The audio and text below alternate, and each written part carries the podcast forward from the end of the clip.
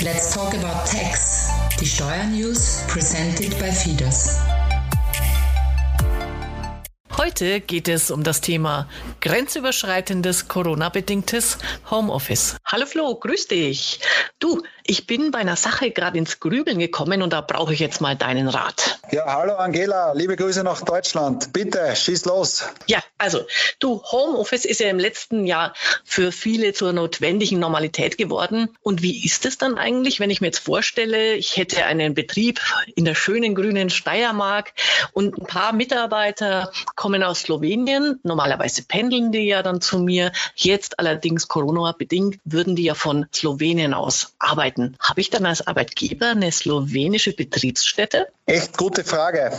Aber ich kann dich gleich beruhigen, denn wenn es sich nämlich um eine kurzfristige und mitunter sogar pandemiebedingte Sache handelt, dann jedenfalls nicht. Ja, Gott sei Dank muss sich der Unternehmer in einem solchen Fall nicht mit der ausländischen Gewinnbesteuerung herumplagen. Sollte das Homeoffice im Ausland allerdings zum Regelfall werden, somit über einen längeren Zeitraum und mit sogar mitunter sogar vom Arbeitgeber sogar beauftragt und gewünscht werden, dann kann das mitunter schon anders aussehen. Die Rechtsprechung der österreichischen und deutschen Höchstgerichte war da in den letzten Jahren zum Glück noch etwas restriktiver. Heißt zugunsten einer Betriebsstättenvermeidung. Mal schauen, wie sich das in Zukunft ändern oder aussehen wird. Mhm, das ist gut, guter Tipp. Das muss man im Hinterkopf behalten. Äh, weitere Frage dazu gleich. Hat denn dieses Szenario Auswirkungen auf die Lohnsteuer? Weil jetzt arbeiten Mitarbeiter vom Nachbarland aus, sagen wir mal Deutschland, von hier, und äh, die Firma ist in Österreich. Welches Land bekommt denn dann welche Steuern? Das ist letzten Endes eine ganz zentrale und wichtige Frage, die streng genommen und in der Theorie für die Personalverrechner sagen wir mal, richtiges Kopfzerbrechen bereiten wird und kann. Wieso? Mit Bezug auf die Arbeitnehmer lautet der einfache Grundsatz der Besteuerung im internationalen Kontext. Dort, wo geleistet, soll auch besteuert werden. Das heißt, wenn man im Ausland tätig wird,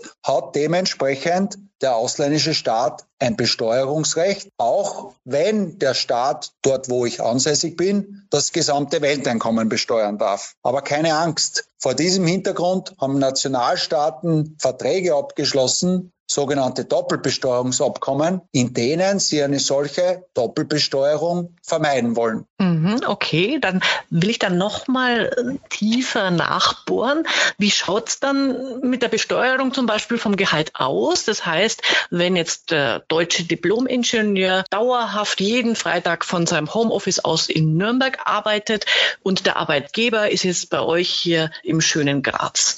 Ähm, ist ja nicht so, dafür gibt es bestimmt auch eine Nachfrage. Wie wird es dann gehandelt? Ja, in diesem Fall wird der Steuerkuchen eindeutig auf beide Staaten aufgeteilt. Und zwar genau so, sprich in diesem Verhältnis, wie geleistet wird. Wenn jetzt der deutsche Diplomingenieur in Nürnberg einen Wochentag Homeoffice sozusagen erbringt, dann wird genau dieser eine Wochentag permanent in Deutschland besteuert und die restlichen vier Wochentage, auf die fällt in Österreich die Lohnsteuer an. Kompliziert wird es jetzt für die Personalverrechner, weil sie genau in diesem Verhältnis für die Homeoffice-Tätigkeit eigentlich monatlich bereits Lohnsteuern in Deutschland und zugleich auch in Österreich berechnen und abführen müssen. Also die Personalverrechner tun mir ja jetzt schon leid. Das klingt ja nach einem ziemlichen Verwaltungsmehraufwand für die Arbeitgeber. Da hast du vollkommen recht.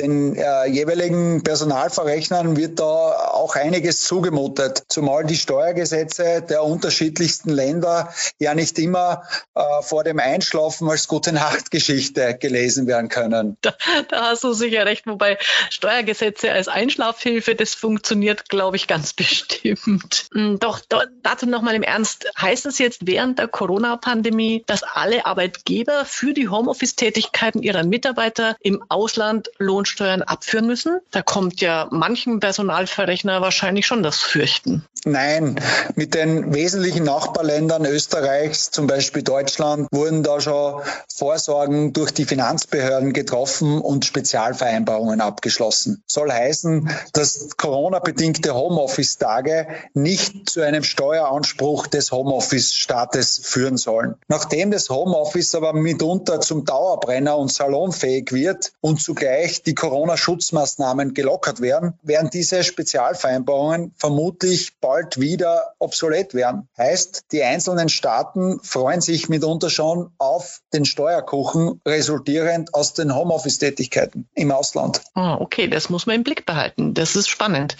Hast du denn noch einen Tipp zum Schluss? Ja, in Betrieben mit Homeoffice-Tätigkeit und Mitarbeitern, die im Ausland leben und im Inland arbeiten, werdet nicht Personalverrechner. naja, Scherz beiseite.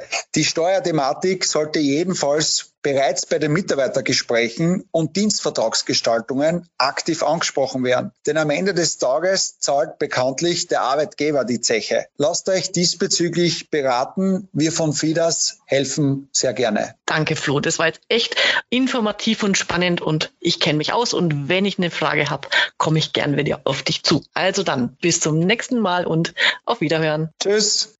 Bis zum nächsten Mal, wenn es wieder heißt, Let's Talk About Tax, presented by FIDAS.